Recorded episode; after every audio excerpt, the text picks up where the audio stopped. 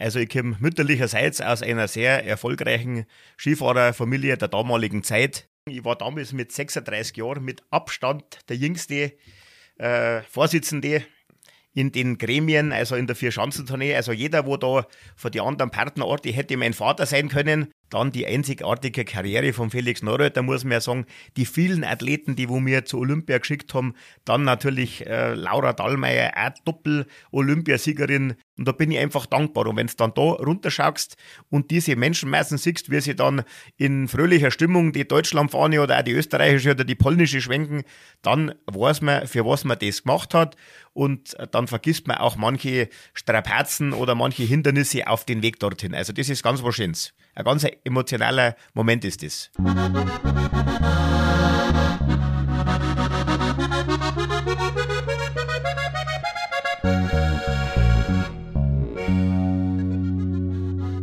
Servus, grüß die und hock die her zum Horgarten. Der Podcast aus Garmisch-Partenkirchen. In der heutigen Folge zu Gast ist Michael Maurer. Michi ist Präsident vom Skiclub Partenkirchen und damit auch verantwortlich für das jährliche Neujahrsspringen. Wir sprechen über die Anfänge seiner sportlichen Karriere und über seinen Weg bis hin zum Präsidenten des Skiclubs, darüber, dass er damals mit 36 Jahren der jüngste Funktionär innerhalb der Vier-Schanzentournee und innerhalb der FIS gewesen ist, über die vielfältigen Aufgaben des Skiclubs. Mit den unterschiedlichen Sportsparten, sei es Langlaufen, sei es Skisprung, sei es nordisch kombinierte Biathlon oder Slopestyle oder Freestyle, über die erfolgreichen Sportler, die aus dieser Kaderschmiede entstammen, Maria Riesch, Felix Neureuter oder Laura Dahlmeier. Und wir sprechen natürlich über das Neujahrsspringen. Welche Aufgaben sind alles zu erledigen? Was passiert hinter den Kulissen, um dann am 1.1. den Sportlern und den Zuschauern vor Ort oder an den Fernsehbildschirmen eine tolle Veranstaltung zu liefern? Und wir sprechen über eine Premiere, die Two Nights Tour. Das ist im Grunde eine kleine Zwei-Schanzentournee für die Damen erstmals initiiert vom Skiclub Partenkirchen und vom Skiclub Oberstdorf. Und genau an diesen beiden Orten finden diese Wettkämpfe statt. Freu dich auf ein interessantes Gespräch mit einem sehr sympathischen Michi und einem Einblick hinter die Kulissen des Neujahrsspringens. Und jetzt wünsche ich dir viel Spaß beim Zuhören. Jetzt, liebe Leidern, sagt er, horch's gut zu, sagt er, Neuigkeiten, sagt er, gibt's grad nur, sagt er, was die Leute reden, sagt er, und was deren, sagt er, kind's beim Horgarten hören. Der heutige Gast im Horgarten beschäftigt sich mit Anlauf, mit Gegenwind, mit Rückenwind, mit Schanzentisch und hat seit mindestens 23 Jahren kein Silvester wie die meisten Menschen, die hier zuhören. Weil der heutige Gast ist Präsident vom Skiclub Partenkirchen und der Skiclub Partenkirchen ist Ausrichter vom Neujahrsspringen, welches am 1.1. stattfindet. Und damit wisst ihr auch, warum er kein normales Silvester hat. Herzlich willkommen, Michael Maurer. Grüß dich, David. Schön, dass wir zusammenkommen. Ja, Michi, du, wir hocken hier im Gedächtnis vom Skiclub Partenkirchen im Archiv. Ja, äh, eigentlich eine schöne Räumlichkeit für unser heutiges Gespräch. Äh, ja, Skiclub Partenkirchen hat natürlich eine lange Tradition beim Gründungsdatum 1904, also den gibt es schon ganz schön lang und ja, da gibt es natürlich viele Geschichten zum Erzählen und für das sind wir heute da. Genau, dafür sind wir hier. Also die Geschichte äh, lässt uns ja gar nicht los, weil egal wo ich mich hindrehe, finde ich immer irgendwas, wo ich eine Frage dazu stellen kann. Jetzt ähm, zum Skiclub Partenkirchen, beziehungsweise bevor du Präsident wurdest vom Skiclub Partenkirchen, warst du als Sportler auch aktiv? Ja, also wie ich zum Skiclub Partenkirchen gekommen bin, da muss ich jetzt fast ein bisschen ausholen.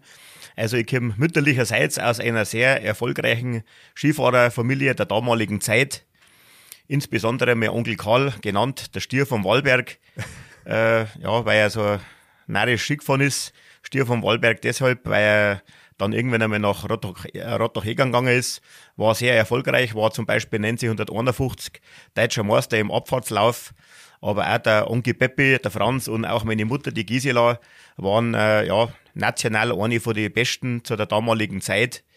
und ja, auf, bei deutschen Meisterschaften und bayerische Meisterschaften meistens auf dem Stockerl zum Finden. Ja, dann, äh, ja, das waren auch einer von den wenigen, die wo damals den Vorzug gehabt haben, äh, auch international fahren zu dürfen. Äh, aber es war ein bisschen schade, insbesondere äh, für die ganzen Mannsbrüder. Deren Glanzzeit ist natürlich in die Kriegsjahre bzw. Nachkriegsjahre gefallen und da war es ja den deutschen Startern oft verwehrt, international teilzunehmen. Jetzt zu mir selber. das ist auch eine ganz nette Geschichte. Ich bin bei Weitem nicht so gut Ski gefahren wie meine Vorfahren, aber auch natürlich seit meiner Kindheit, seit sechs Jahren bis zum Jugendalter für den Skiclub Partenkirchen recht passabel, sage ich jetzt einmal, Skirenner gefahren.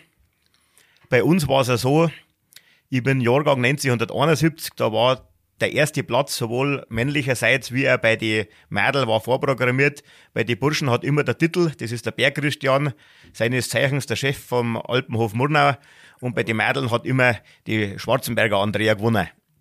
Und äh, ich bin zwar auch Baumi Clubmeister geworden, aber nur dann, wenn der Titel nicht da war oder wenn es nochmal geschmissen hat.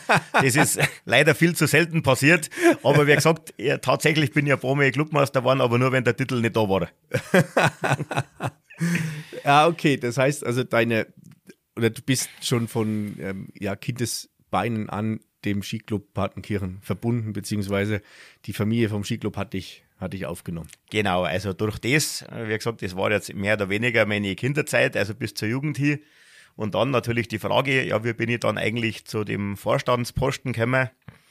Da war es auch so, also mein Onkel Peppi, das war der älteste von den Geschwistern, der war bereits zweiter Vorstand, einmal vom Skiclub Badenkirchen.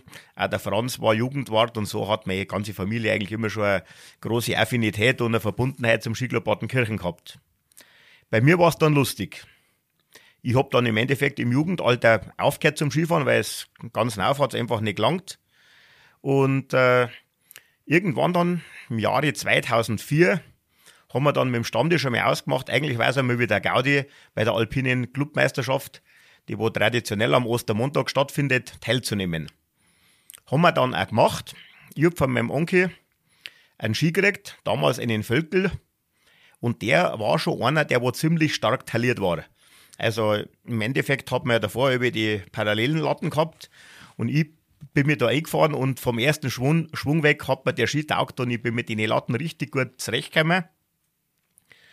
Und habe mich dann auch bei der anschließenden Clubmeisterschaft recht teuer verkauft. Das heißt, ich habe es geschafft, dass ich mich für die besten 16 Herren, gell, es war immer ein stark besetztes Teilnehmerfeld, qualifiziert. Danach ist immer der ganz begehrte das Finale war dann der Parallelslalom und die, da bin ich dann gegen damaligen Weltcup-Starter Strodel an der angetreten und ja, der hat sich natürlich mit mir gespielt, aber es war für mich ein tolles Erlebnis, einmal da in der Startrampe neben einem Weltcup-Starter zu stehen und also ich bin wirklich recht gut Ski gefahren und das hat dann ein paar von der Vorstandschaft auf den Plan gebracht und dann hat es nicht lang gedauert und haben sie angerufen und gefragt, Mensch Michi, kannst du dir vorstellen, den alpinen Schülersportwart zu machen.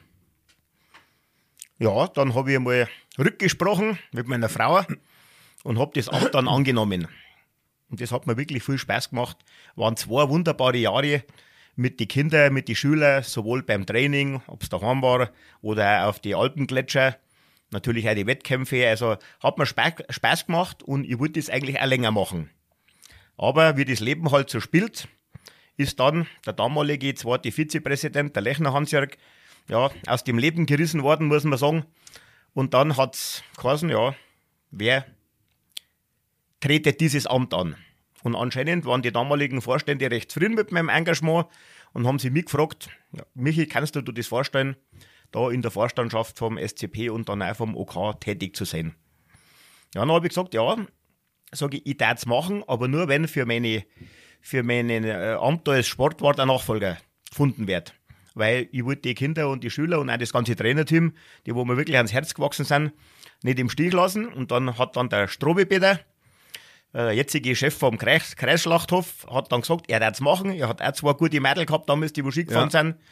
Und dann bin ich im Endeffekt ja, in das in die Vorstandschaft vom Skiclub Badenkirchen gekommen und auch vom Okana Yashi springen und das war dann so quasi meine ersten Berührungspunkte mit der Vier-Schanzentournee und ein bisschen mit dem internationalen Skisprunggeschäft. Ja, und dann ist es eigentlich schnell gegangen. Wir dann 2007, mein Vorgänger, der Cookie Mostoni, zurückgetreten ist und meine anderen Präsidiumskollegen aus beruflichen Gründen nicht die Möglichkeit gehabt haben, diese, ja, diese Präsidentschaft zu übernehmen. Ja, dann ist das im Endeffekt, dann haben sie gesagt, ja, du bist der Jüngste, gell? Ich war damals, glaube ich, ja, 36 Jahre und ich habe dann da in die Bresche springen müssen. Wow, also relativ schnell äh, einige Stationen durchlaufen und dann früh ins kalte Wasser. Ja, das worden. kann man wirklich sagen. Ich war damals mit 36 Jahren mit Abstand der jüngste äh, Vorsitzende in den Gremien, also in der Vier-Schanzentournee. Also jeder, wo da von den anderen Partnerorten hätte mein Vater sein können und auch im internationalen äh, Skisprunggeschäft, die ganzen Weltcup- OK-Chefs, die waren alle wesentlich älter wie ich, aber wie gesagt, mir hat das nichts ausgemacht. Ähm, ich bin auch unterstützt worden durch die ganzen Kollegen und auch an der Geschäftsstelle von den Mitarbeiterinnen. Die haben mir da wirklich die ersten Jahre gut geholfen. Und ja, dann bin ich halt da so gewachsen. Also eine, du erzählst das gerade mit so einem verschmitzten, nicht verschmitzt, mit so einem Lächeln im Gesicht. Also wirklich beeindruckende äh, Geschichte, die du jetzt innerhalb von kurzer Zeit mal so ähm, ja, da, äh, dargestellt hast. Jetzt, jetzt ähm, hast du schon gesagt, der Skiclub Patenkirchen, Gründungsjahr 1904. Ja. Das heißt, ähm, im kommenden Jahr ähm, ist 120-jähriges Bestehen. Ja, das stimmt. Also der Skiclub hat eine wahnsinnige Tradition und das ist schon das Schöne dass man sagt, Mensch, äh, entstanden natürlich auch durch den nordischen Bereich mit dem Nayoshi-Springen, mit den vielen Traditionsveranstaltungen, die es gibt. Gell. Wettersteinlauf ist ja eine Wahnsinns-Traditionsveranstaltung. Und ja, überhaupt die, die ganzen Clubmeisterschaften am Ostermontag und Faschingsspringer. Faschingsspringer natürlich, ja. Mit, da, früher hat man gesagt, Damen-Skispringen, kann man jetzt gar nicht mehr sagen, weil der Damen-Skisprungsport ist ja jetzt halt aktueller denn je. Jetzt sagt man halt Faschingssskispringen. Und ja, wenn man da, auch wenn man da herinhocken, die alten Pudel sieht, also das haben die immer schon gemacht und das gilt es natürlich auch, diese Tradition zu bewahren, ist eine ganz wichtige Sache. Der den, was ja so dieses, ja, ähm, so eine, eine, eine, lockere Geschichte im, in diesem Vereinssport oder in dem Vereins, äh, in der Vereinsarbeit ist, weil der Rest ist ja sehr, ähm, du hast es ja gerade schon kurz aufgezeigt, ähm, was, was da alles an Aufgaben dazugehört. Und wir viele, viele, die jetzt zuhören, wundern sich vielleicht, ja, wir reden vom, vom Ski Alpin. Der Michi ist äh, Ski Alpin gefahren. Äh, der Skiclub Patenkirchen macht ja mehr. Ihr habt ja als Sparten, ihr habt Ski Alpin, ihr habt ja Langlauf, ihr habt einen Biathlon und ihr habt einen Skisprung. Ja, das langt gar nicht. Also im Endeffekt ist es so, proaktiv im Skiclub Patenkirchen natürlich die klassischen Wintersportarten, Alpin, Langlauf, Skisprung mit der nordischen Kombination. Dann haben wir natürlich wahnsinnig erfolgreiche Biathleten, die wo wir unterstützen. Wir haben gute Skicrosser, wenn man nur mit denkt, dann Baxleitner Nick aktuell oder damals auch die Werner Anna, äh, Olympioniken, muss man sagen. Dann haben wir Telemarker, die wo wir unterstützen. Dann haben wir ja so wie eine die Sabrina Merkley als Olympiateilnehmerin in der Disziplin Halfpipe Slopestyle. Also sowohl die traditionellen wie auch die Trendsportarten sind im Skiclub äh, verankert. Die Athleten sind wahnsinnig erfolgreich und ja, ich muss schon sagen, da bin ich schon dankbar. Ja, mittlerweile die 16-jährige äh, ja, Amtszeit, dass das so erfolgreich war und darf man auch mit einem gewissen Stolz auch zurückblicken, das waren schon wahnsinnig schöne Jahre. Auf jeden Fall, auf jeden Fall. Und jetzt, ich habe genau die, die letzten äh, Sportarten, also Skicross, äh, Freestyle, Halfpipe, habe ich überhaupt nicht auf dem Schirm gehabt. Und die paar Namen, die du jetzt genannt hast, die sind ja aus der jüngsten Vergangenheit. Und ja. wenn du mal jetzt auf die auf deine, auf deine Zeit, auf die Zeit davor zurückschaust, das ist ja ein, ein Füllhorn an Kaderschmiede, oder ein Füllhorn an Kaderschmiede, das Wort gibt es nicht, aber das ist ja ein Füllhorn an bekannten und erfolgreichen Sportlern, die dem Skiclub Partenkirchen entwachsen sind. Ja, der Skiclub Partenkirchen hat immer schon erfolgreiche Sportler gehabt, aber das muss ich wirklich sagen, das ist natürlich äh, glücklicherweise in meine Zeit hineingefallen, äh, da wo das dann halt extrem war.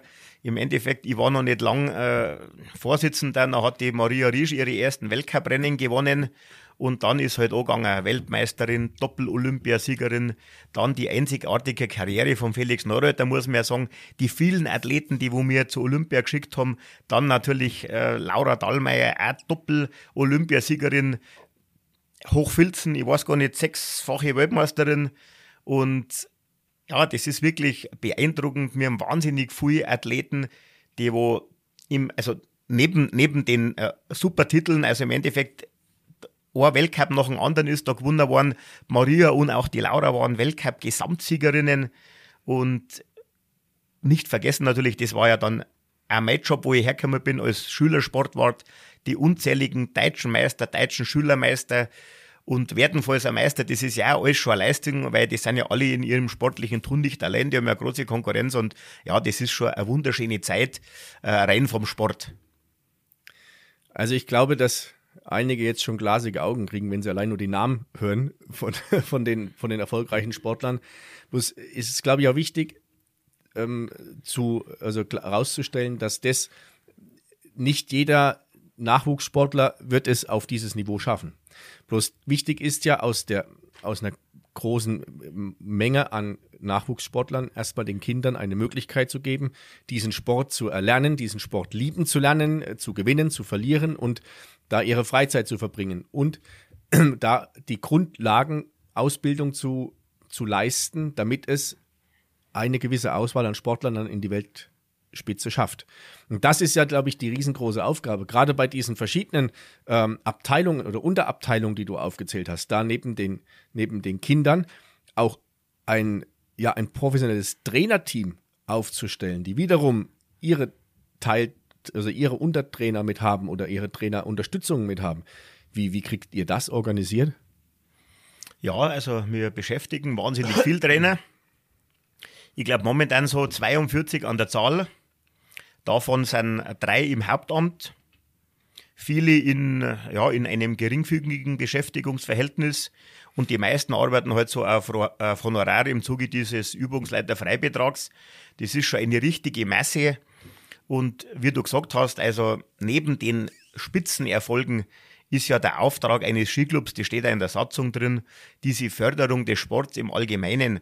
Und neben dem, dass man natürlich froh ist, wenn sie dann die, sage ich mal, Leistungssport orientiert weiterentwickeln und dann vielleicht bis zur Weltspitze kommen, ist ja die, das noch Wesentlichere, dass wir die Kinder im Endeffekt im Sport betreuen, dass man denen sportliche Werte vermittelt, wie Fairness, wie ja, ein bisschen Diszipliniertheit und dass man die da führt im Endeffekt in, in ihrem die fangen bei uns mit sechs Jahren an und je nachdem, die einen hören mit 15 auf, 16 auf, die einen kommen an die Spitze.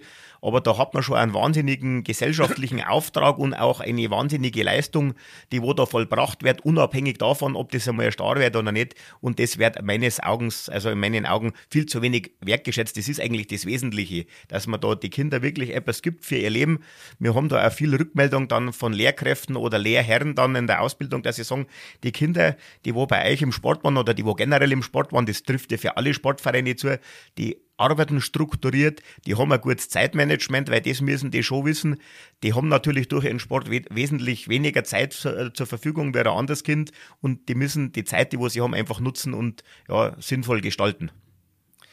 Also das finde ich unwahrscheinlich wichtig, ähm, dass du das auch nochmal rausstellst, dass also der, der Auftrag von, von, von einem Verein auch mit der, mit der Vielzahl an an, an Kindern und auch an Trainern wirklich der ist, da ja sportliche Techniken zu vermitteln und zugleich auch ja Sachen zu vermitteln, die du kann, die du woanders nicht lernst.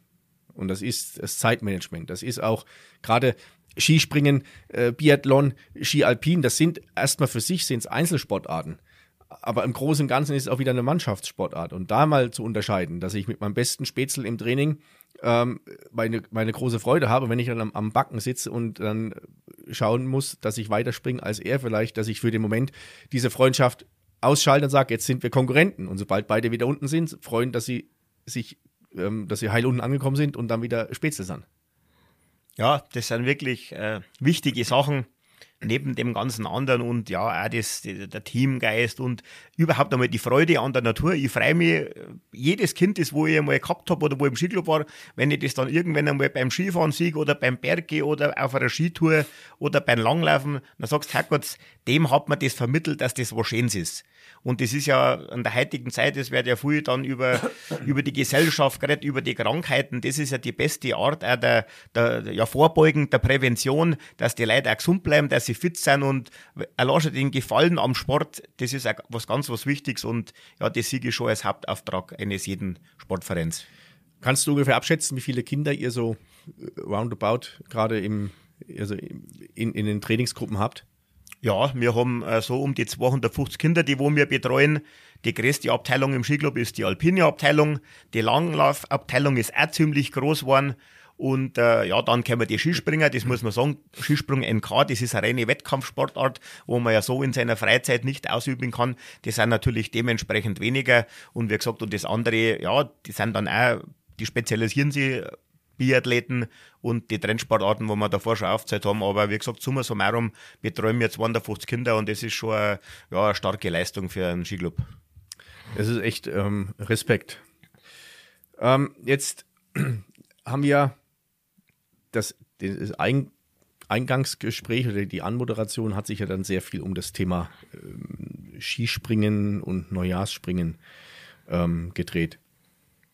Und das ist ja neben dem, also neben dem Sportlichen von den eigenen äh, Mitgliedern ist das ja auch eine oder das öffentlichkeitswirksamste Sportevent vom Skiclub Partenkirchen, was ja am, am 1.1. jedes Jahres stattfindet. Und das, glaube ich, das hat Dimensionen gerade im Hintergrund, das können sich, glaube ich, die wenigsten vorstellen. Also da steht eine Schanze, es gibt ein, ein tolles Skistadion, was wunderbar hergerichtet ist. Es sind tolle Bilder im Fernsehen zu sehen und das schauen sich die meisten an. Wahrscheinlich, wenn sie nach ihrer Silvesterfeier am nächsten Tag aufgestanden sind, haben sich wieder halbwegs hergerichtet, setzen sich auf die Couch, schauen Neujahrsspringen und das war's. Das ist dann das Ergebnis von mo monatelanger Arbeit bei euch, denke ich mir. Ja, jetzt, du hast die Chance erwähnt, das ist ja schon mal das Erste. Das war ja für mich mit einer der Höhepunkte meiner Zeit als Vorsitzender der Neubau der großen Olympiaschanze. Mit dem ist ja im Endeffekt alles angegangen. Also davor hat es natürlich auch Skispringer gegeben auf der sogenannten alten Dame, aber das war schon eine sehr interessante Zeit. Und äh, wenn ich da zurückblicke, man hat vom 14. April 2007 bis zum 22. Dezember, meine war dann der Eröffnungs- Wettkampf, da warst du auch dabei, äh, da wo der Felix Schoft seinen äh, äh, ersten Sprung da gemacht ja. hat oder den Eröffnungssprung, da hat man ja nur diese gut acht Monate Zeit gehabt, äh, um dieses Bauwerk dann von der Sprengung zumindest so zum Errichten, dass man Skispringen kann oder und was heißt nicht nur Skispringen, dass dann ein Jahrskispringen darauf stattfinden kann. Und das war eine wahnsinnige Leistung aller am Bau Beteiligten, dass das überhaupt funktioniert hat. Also da ziehe ich heute noch einen Hut vor den Leuten, die haben wirklich insbesondere im Dezember bei widrigen Witterungsbedingungen da praktisch ihren Mann stehen müssen und haben das feigrad zusammengebracht, dass das funktioniert hat. Und das war schon eine, richtig gute Sache. Also ich kann mich da noch bildhaft daran erinnern. An diesem 14. April haben wir die Schanze gesprengt und dann war zwar dieses ganze Teil zusammengebrochen, bloß dann hat die Arbeit, das ganze Abtragen erstmal angefangen, dann den ganzen Vorbereitungen, dann dieses neue, wirklich tolle Bauwerk da hinzubringen. Und die Leistung von, den, von allen beteiligten Firmen war enorm. Und das war wirklich auf Kante genäht, dass dann am, am 22. der erste Sprung war. Und vorher musste es ja von der FIS noch abgenommen werden, dass sie sagen, so wie das da steht, passt es, es ist alles sicher und wir können es den Skispringern zumuten. Die mussten ja, glaube ich, beim Neujahrsspringen noch die Treppen hochsteigen. Gell? Da gab es noch keinen Aufzug drin. Nein, den sogar zwei Jahre. Das war ja ein richtiges Problembauwerk an diesem, ja, an diesem ganzen Gesamtkonstrukt. aber wie gesagt, äh, mittlerweile geht er ganz gut und zuverlässig, aber das war, die haben wirklich zwei Jahre, die ersten zwei Jahre haben sie zu Fuß aufgemessen, hat ja auch nicht geschaut, aber begeistert sind sie natürlich nicht, weil sie ja neben ihren Wettkampfspringen auch einige äh, Trainingssprünge machen müssen. Aber jetzt zu dem, was du eingangs gefragt hast, ja, dieses Neujahrspringen, wenn es da passiert, wie passiert denn das überhaupt? Wie geht denn das vonstatten? Und ja, das ist schon sehr komplex, muss man sagen. Äh, da geht es auch, ja, man sagt irgendwie vor dem Wettbewerb bis nach dem Wettbewerb, also wenn wir unseren Jahrskispringer haben, dann wird eigentlich ziemlich bald drauf wird nachbesprochen, äh, was denn eigentlich alles war und immer mit dem Ziel natürlich diese Organisation weiter zu optimieren. Gell, da, wir sind jetzt da weit davon entfernt, uns da immer auf die Schultern zu klopfen und sagen, gut waren wir, sondern man mag schon noch äh, das Letzte äh, da noch rauskitzeln. Und dann, muss man sagen, beginnt ja dann im Skiclub wieder die Hauptsaison im Sport. Und dann dauert es nicht lang, weil die ganzen, sage ich mir, entscheidenden Besprechungen, Frühjahrstagungen, also ist man dann eigentlich schon im Frühjahr, äh, oder erst im Frühjahr, weil die Pause da ist da nicht recht groß. Und äh, ja, dann sind die Frühjahrstagungen, der Vier-Schanzentournee, die ganzen Tagungen des Internationalen Skiverbands finden auch meistens in der Frühjahrszeit statt. Und dann werden eigentlich schon die Weichen wieder fürs nächste Jahr gestellt was, da alles so, was da alles so passiert. Und dann hat man eigentlich eine ganz eine kurze Pause. Da muss man dann wirklich sagen, da ist dann im Skiclub und auch im OK schon ruhiger. Das ist dann so Pfingsten bis an den frühen Sommer hinein, wo es dann wirklich ein bisschen ruhiger ist. Aber dann darf man auch nicht schlafen und dann darf man es auch nicht versäumen, weil dann geht es wirklich an dann hat man im Endeffekt schon die Aufgabe, sämtliche Aufträge äh, zu vergeben und äh, das ist richtig viel Arbeit. Ich persönlich setze mal ein bisschen so die, die Deadline, dass spätestens bis zum Herbst der Großteil der Aufträge, insbesondere die großen Posten, müssen da vergeben sein.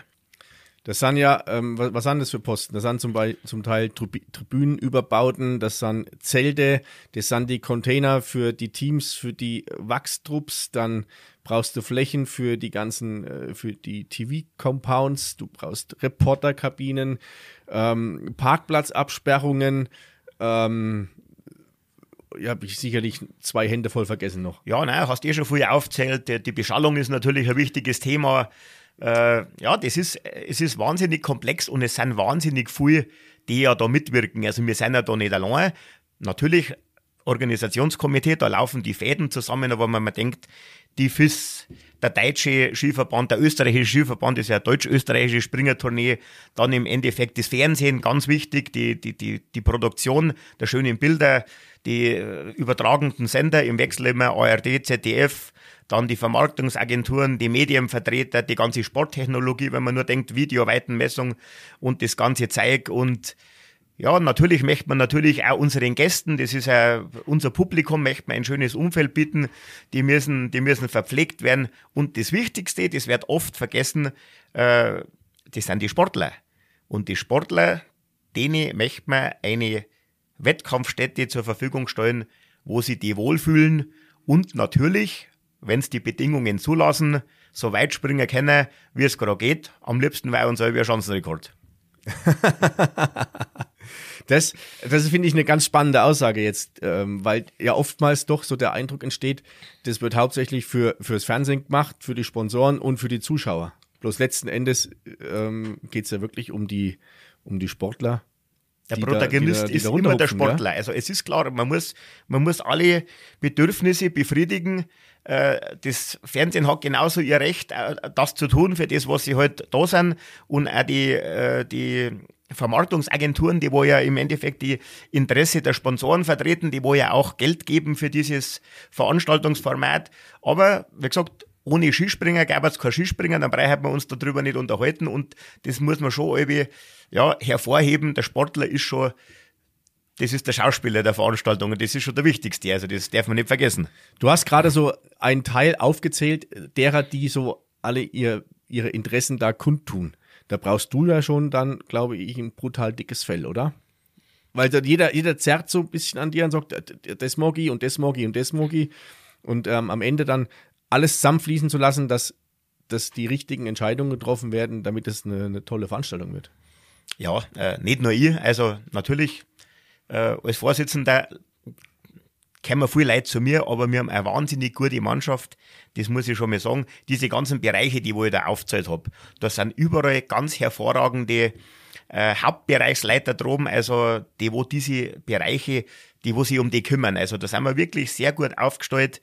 Und äh, was ich noch vergessen habe, ist natürlich auch ein Aspekt, den wo man braucht, äh, der wo aber nicht so gern gesehen wird, weil er halt auch schwierig ist zu bearbeiten, ist ja der ganze Sicherheitsaspekt. Gell? Also da bin ich wirklich auch froh, dass ich meine Generalsekretärin, die Sabrina Pieri habe, die wo da dieses Thema leitet. Da haben wir eine wahnsinnige harmonische und zielgerichtete ja, äh, Zusammenarbeit mit den Behörden, mit den ganzen Sicherheitsorganisationen, mit denen, die wo einen Busverkehr machen, verstärken, RVO, Deutsche Bahn, äh, Gemeindewerke und natürlich die ganzen, ja, von Feuerwehr, THW, Rotes Kreuz und die ganzen äh, privaten Dienstleister. Das ist auch wichtig, weil man mag ja auch unseren Gästen äh, da ein schönes Umfeld bieten. Wir, wir mengen auch, dass gescheit, dass der Verkehr gescheit fließt, dass da kein Chaos entsteht, dass die An- und Rückreise äh, aller da ja, am liebsten reibungslos läuft und das ist auch ganz was Wichtiges und ja, ich kann da nur meine Mannschaft loben, äh, das machen wirklich autark, weil wir das alles ich machen müssen, dann da die wahrscheinlich, dann darf mir irgendwann einmal einen Stecker ziehen und ja. da sind wir wirklich gut aufgestellt. Das, also, das ist natürlich ganz wichtig, dass du ein, ein ganz tolles, großes Team um dich rum hast, die sich um die, die Themen kümmern. Ähm, du hast es gerade so beiläufig erwähnt, Anreise mit der Deutschen Bahn. Es wird ausschließlich und exklusiv fürs Neujahrsspringen wird ein, ja, ein temporärer Bahnhof oder ein Bahnsteig installiert oder eingerichtet am Skistadion. Ja, das ist ein großer Vorteil für uns. Heuer ist es noch nicht ganz sicher, weil die Deutsche Bahn hat ja bekanntlich ein paar Problemchen. Ah. Äh, aber also das ist ein ganz ein großer Vorteil vom Nayoshi-Springer und ein super Service. Natürlich auch, äh, heute wird immer von Nachhaltigkeit geredet. Ja, nachhaltiger wie 50 Meter vom Stadion aussteigen können, ÖPNV, geht ja gar nicht mehr. Und da sind wir wirklich dankbar, dass das die DB Regio für uns macht, äh, dass das hinhaut und ja, das ist wirklich super. Und das schätzen die Gäste sehr. Die fahren natürlich auch mit verstärkten Zügen. Und ja, das ist wirklich eine ganz eine bärige Sache für uns. Jetzt habe ich kurz, oder wir haben kurz, oder ich habe eher kurz das Thema angesprochen, Helfer und, und Freiwillige. Das Team hat, hat welche Größe? Sind das 50 äh, Freiwillige oder sind das 500 Freiwillige, die von Seiten des Skiclubs beim Neujahrsspringen damit dabei sind? Also ich kann es ziemlich genau sagen, weil wir momentan unsere Helfer auch einkleiden. Wir rennen da so vor 250 Helfer vom Skiclub Badenkirchen. Da, dazu kommen noch etliche externe dazu. Sicherheitsdienst ist, ist extern und so weiter und so fort. Ja, da haben wir schon wahnsinnig viel am Start, aber wenn man es irgendwie vergleicht mit anderen Weltcup-Veranstaltern, muss ich ja sagen, arbeiten wir ziemlich effektiv, weil da gibt es wirklich äh, ja, Weltcup-Veranstalter, die wo mit wesentlich mehr Leuten arbeiten. Ich sage okay. dann natürlich halb scherzhaft, was tun denn die alle, gell? Also äh, bei uns sind 250, äh, aber die arbeiten alle und ja, nein, das passt gut und ich bin froh, dass ich es habe, weil das ist wirklich in der heutigen Zeit nicht selbstverständlich, dass da auch wirklich, da ist wahnsinnig viel Ehrenamtlichkeit dabei und wir reden vom Jahreswechsel, wir reden von der Silvesternacht, wir reden vom Neujahrstag. Das ist wirklich nicht selbstverständlich, dass die Leute da für den Skiclub Badenkirchen und seinen OK Dienst tun und da bin ich wirklich dankbar dafür. Also ich hoffe, das ist bei allen angekommen, also nicht nur bei den Helfern, die zuhören, sondern auch bei allen anderen, die zuhören, was das für eine ganz, ganz wichtige Arbeit ist, die vom Skiclub und von vor allem auch von den Mitgliedern auf ehrenamtlicher Basis da geleistet wird. Jetzt müsst ihr euch mal vorstellen, ähm, die Folge kommt raus, das ist kurz äh, so, ist in der, in der Vorweihnachtszeit. Ihr könnt mal so überlegen, wie ihr eure Weihnachtszeit und wie ihr dann so zwischen den Feiertagen mit der Familie, mit Freunden oder vielleicht im Urlaub die Zeit verbringt. Das ist nämlich genau die Zeit, wo, wo der Michi und sein Team ähm, wahrscheinlich zwölf Stunden am Tag draußen im Skistadion sind. Ich weiß nicht, wann hast du das letzte Mal, also der Aufbau beginnt ja jetzt schon langsam und wird dann sich immer mehr erhöhen. Wann warst du das letzte Mal, wann hast du das letzte Mal so gesagt, am 24.12. Mai, jetzt habe ich einen netten Heiligabend mit der Familie und habe erstmal bis, bis Silvester nichts zu tun? Also, das muss ich sagen, das geht schon. Der Heilige Abend und auch die zwei Feiertage. Da gönnen wir wirklich unserem Team nur ein bisschen Ruhe, äh, wenn es geht. Also wenn natürlich eine Extremsituation ist, wie ich denke nur mit zurück, wenn waren das ha, 2014 war einmal oder was die 64. Tournee, brutal schneearm und alles. Da wo ich dann ja im ganzen benachbartigen äh, Tirol umeinander gefahren bin und nach Schnee gebettelt habe. Oh. Und äh, aber ansonsten ist es bei uns wirklich so, wir haben wahnsinnig viel Arbeit äh, bis zu dem Weihnachtstag selbst hin dann gönnen wir wirklich unseren, äh, unseren Leuten und auch uns selbst äh, die, die Weihnachtsruhe. Aber dann äh, geht es dann, ja, das ist ja dann schon der Abschluss der Arbeiten. Äh, ab dem 27. halt ist dann wirklich, ja, die überheiße Phase. Äh, man muss es einmal so vorstellen, kann ich einmal sagen, wie das da eigentlich angeht. Die Realisierungsphase beginnt bei uns eigentlich Allerheiligen. Allerheiligen ist meistens so die Zeit, da kommt dann der Tribünenbauer, da wird die Tribüne West errichtet, also die Sitztribüne, wie du schon gesagt hast, die wo da überzogen wird. Das passiert meistens äh, nach die Allerheiligen, weil davor wird ja noch Ski auf der großen vor die Kaderathleten. Und dann, so ab Dezember, geht es dann so richtig los. Dann kommen die Containeranlagen, die Zelte, wie du gesagt hast, die Kommentatorenkabinen und so trudelt halt nach und nach jeder Dienstleister ein. Und da ist man halt dann wirklich in der Phase der Realisierung. Dann hofft man natürlich, dass man alles gut geplant hat, dass das dann auch so funktioniert wie geplant. Und ja, man hat gute Leute und ich greife dann im Endeffekt nur noch ein, wenn irgendwas einmal ja, hackt und äh, wenn, der, wenn, der, wenn der Chef gebraucht wird. Wenn der Chef gebraucht wird, ja, so ist es. Ja, ist, ist ja auch gut so, wenn das so läuft. Aber dann umso mehr erhöht sich das. Ähm, jetzt hat sich ja in den letzten Jahren unwahrscheinlich viel verändert. Also du hast gerade von der Technik gesprochen. Also Videoweitenmessung, das war ja, gab es ja bis vor ein paar Jahren, war das nicht so, so Usus. Ähm, die, das ganze Sicherheitsthema hat sich verändert. Ähm, die Springer oder die Springer an sich, die Technik hat sich verändert. Das ist ja, ist ja laufende Bewegung im, in dem Sport. Und ähm, dieses Jahr gibt es ja noch eine Erweiterung der rund um das Neujahrsspringen. Also das Neujahrsspringen, für, wir reden die ganze Zeit so drüber und setzen voraus, dass alle wissen, was das ist. Das Neujahrsspringen ist, seit wie vielen Jahren gibt es das jetzt? Ja, das neue Jahrskispringen gibt es eigentlich seit dem Jahreswechsel 1921, 1922. Also sind wir jetzt beim im 102. Jahr. 102. Jahr. Und, das und, und im Rahmen der Vierschanzentournee, glaube ich, zum 72. Mal. Glaube ich nicht, das weiß ich, weil wir die 72. Tournee feiern. Okay, genau. Oder also begehen. Zum, zum 72. Ja. Mal. Das heißt, wir haben vier, vier Stationen. Das ist, Start ist in Oberstdorf. Dann ist Station in Garmisch-Partenkirchen. Dann geht es weiter nach Innsbruck. Und dann ist Abschluss in Bischofshofen. Genau. So, das ist seit 72 Jahren die gelernte Veranstaltung, sehr erfolgreiche Veranstaltungsserie und bei den Sportlern auch unwahrscheinlich hoch angesiedelt. Und heuer gibt es was Neues. Heuer gibt es was Neues, ja. Heuer haben wir zum ersten Mal die Damen im Programm. Äh, die Damen möchten ja immer schon ja auch eine Wettkampfserie ähnlich der Vier-Schanzentournee.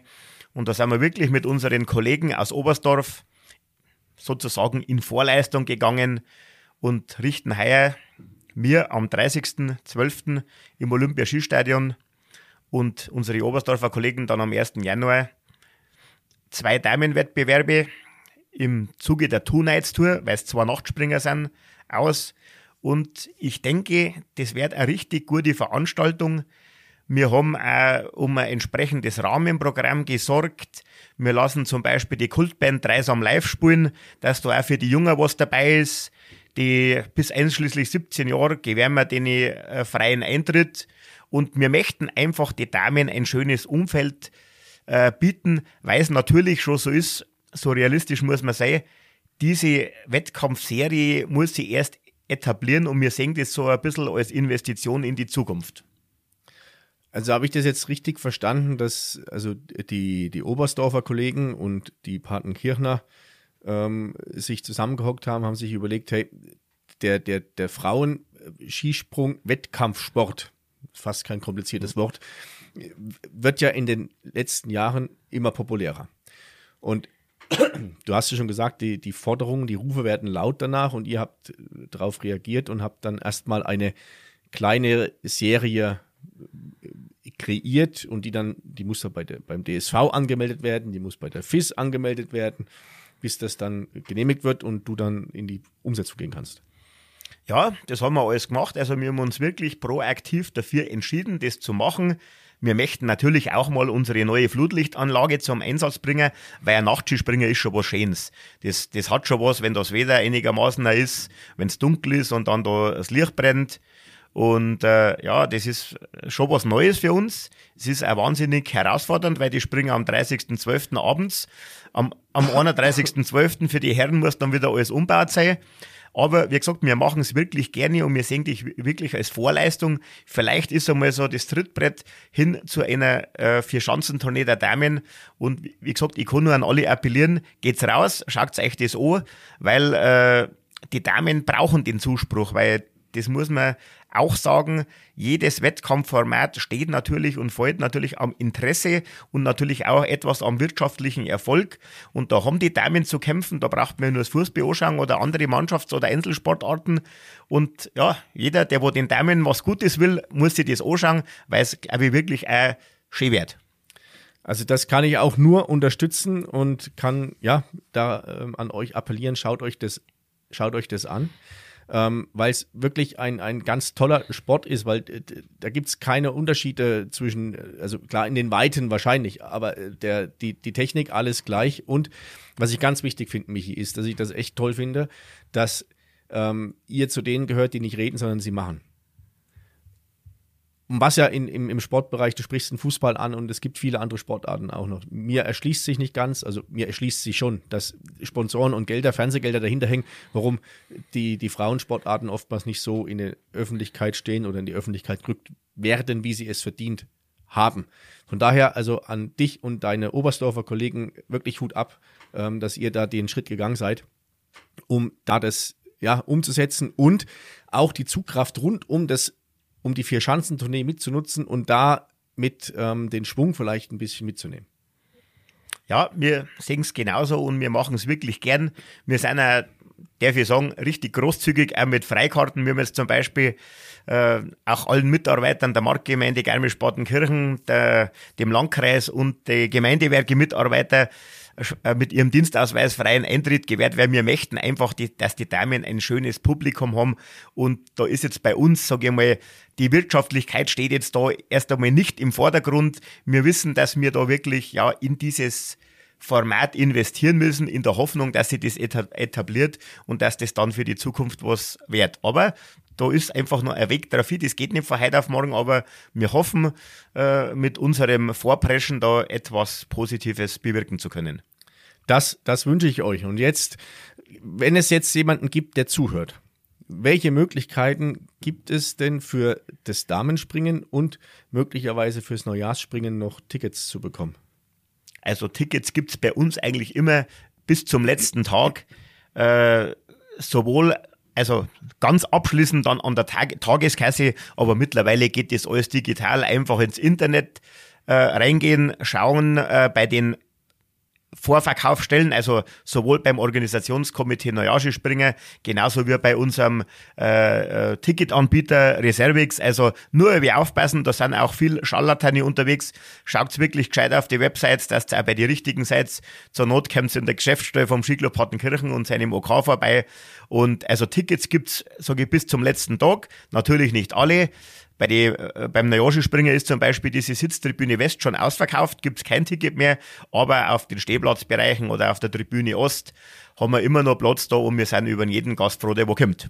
Also ich pack die Links zu den entsprechenden Ticket-Webseiten ähm, in die Show Notes, dass ihr euch sicher sein könnt, zu keinen Scharlatanen zu geraten, sondern dass ihr an den richtigen kommt. Genau ich bin gerade echt ein bisschen baff, weil die, die Entwicklung, die das genommen hat, auch so die Bereiche, die er alle abdeckt, ähm, ich finde echt, find ich, ich finde es echt, echt stark. Ähm, Gibt es irgendeinen Wunsch, wo du sagst, das wäre mal richtig lässig, wenn das, ob das beim Neujahrsspringen ist, ob das bei dem Damenspringen ist oder so, wo du sagst, das möchtest du gerne nochmal miterleben? Ich habe jetzt in der Zeit, also in den 16 Jahren, ich habe schon so viele schöne Sachen erleben dürfen auch viele herausfordernde Sachen, aber das Allerschönste für mich ist irgendwie, wenn ich dann so um 14 Uhr, das, diese Zeit nehme ich mir dann immer, dann gehe ich hinauf zu unserer Moderationsbühne, zum Hostmann Wolfi und zum, zum DJ, zum Wimmer Mike und zum Entertainer, zum, zum Ruppi und schaut dann runter. Und wenn dann das Stadion gefüllt ist, und das haben wir wirklich die letzten Jahre gehabt, und da bin ich wirklich auch dankbar, dass das, das Najoshi-Springen nach wie vor so ein, so ein Zuschauermagnet ist. Also ich habe jetzt erst die Springen da von Trondheim gesehen, gell, oder von Lillehammer, muss ich sagen, Mutterland des Sports, haben fast unter Ausschluss der Öffentlichkeit stattgefunden. Und da bin ich einfach dankbar. Und wenn du dann da runterschaust und diese Menschenmassen siehst, wie sie dann in fröhlicher Stimmung die Deutschlandfahne oder auch die österreichische oder die polnische schwenken, dann weiß man, für was man das gemacht hat. Und dann vergisst man auch manche Strapazen oder manche Hindernisse auf den Weg dorthin. Also das ist ganz was Schönes. Ein ganz emotionaler Moment ist das.